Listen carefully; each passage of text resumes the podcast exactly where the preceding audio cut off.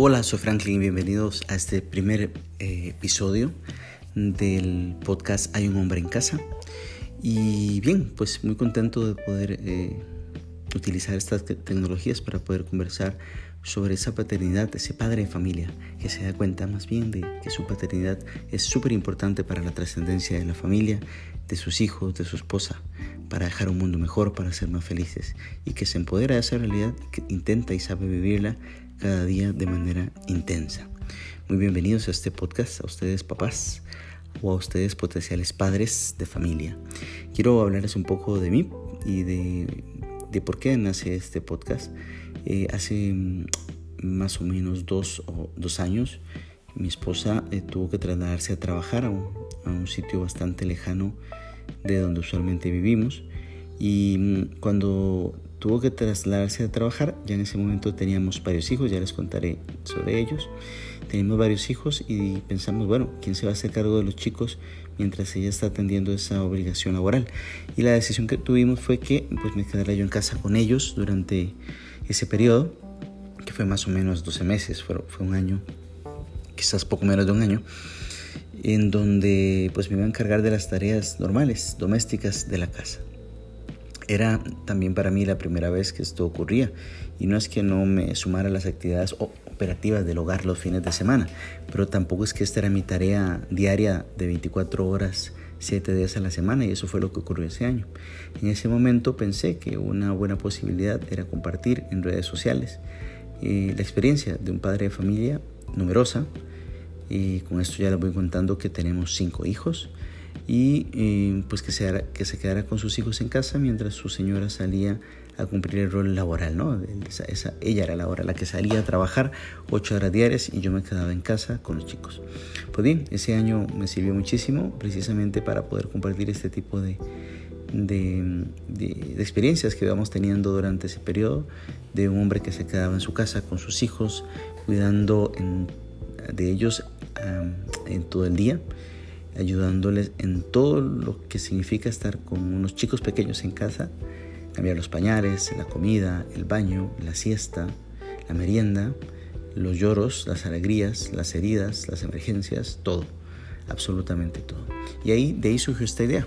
También desde hace bastantes años, eh, desde que estaba soltero y ahora que estoy casado, eh, manejaba un blog, un blog que se llama Beans, porque ese es mi apellido, no es beans de frijoles, es beans que se escribe B-I-N-N-S.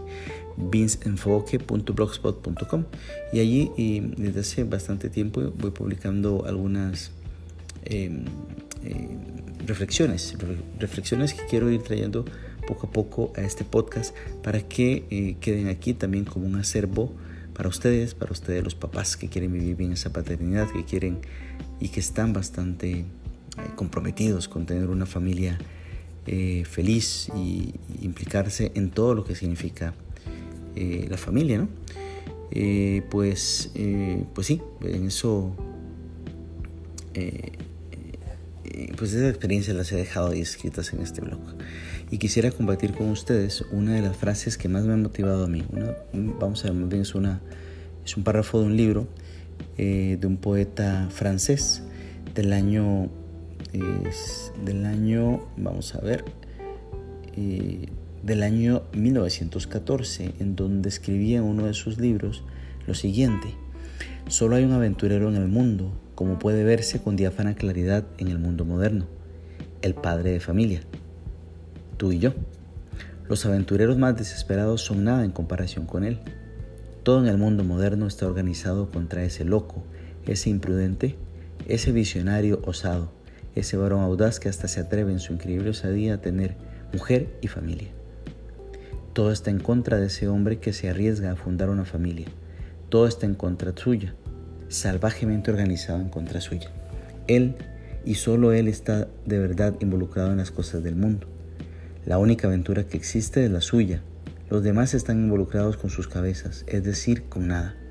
El que es padre lo está con todos sus miembros. Los demás sufren por sí mismos. Solo Él sufre a través de otros. Los padres sufren en cada situación, sufren por todas partes. Solo ellos han agotado, solo ellos pueden alardear de haber agotado el sufrimiento temporal. Los que no han tenido un hijo enfermo no saben lo que es la enfermedad.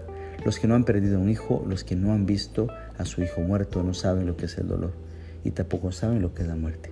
Y de alguna manera esta nota de Charles Peggy nos pone en perspectiva sobre eh, el fondo del rol que cumplimos los padres de familia en la vida actual de, nuestros hogares y también de nuestros hijos.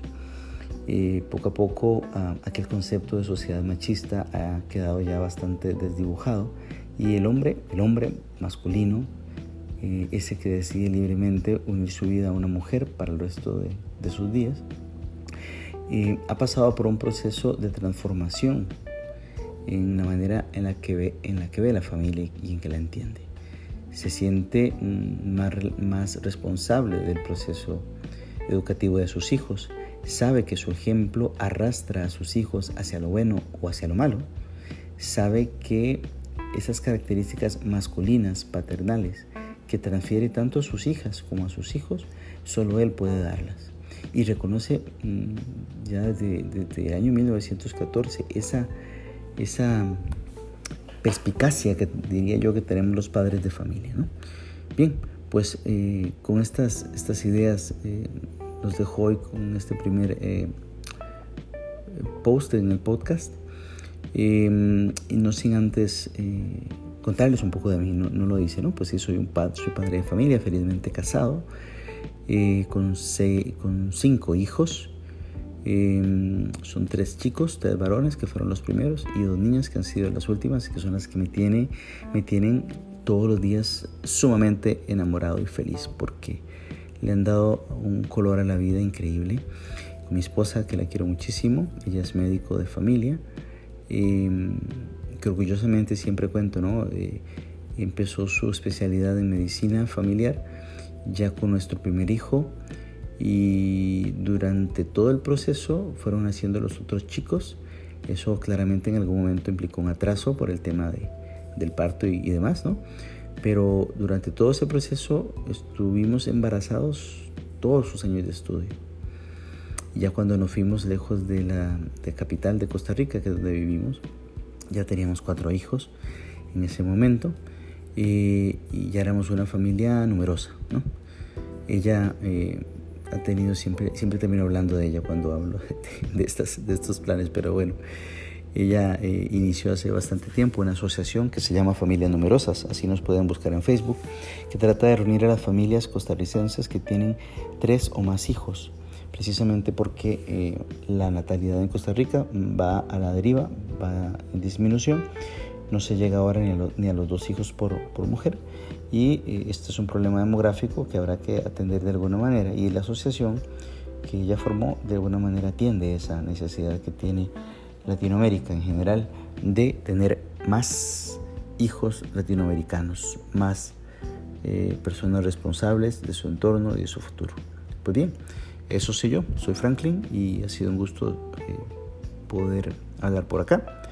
Y, nada, nos vemos en el próximo capítulo de este podcast Hay un hombre en casa. Que estén bien.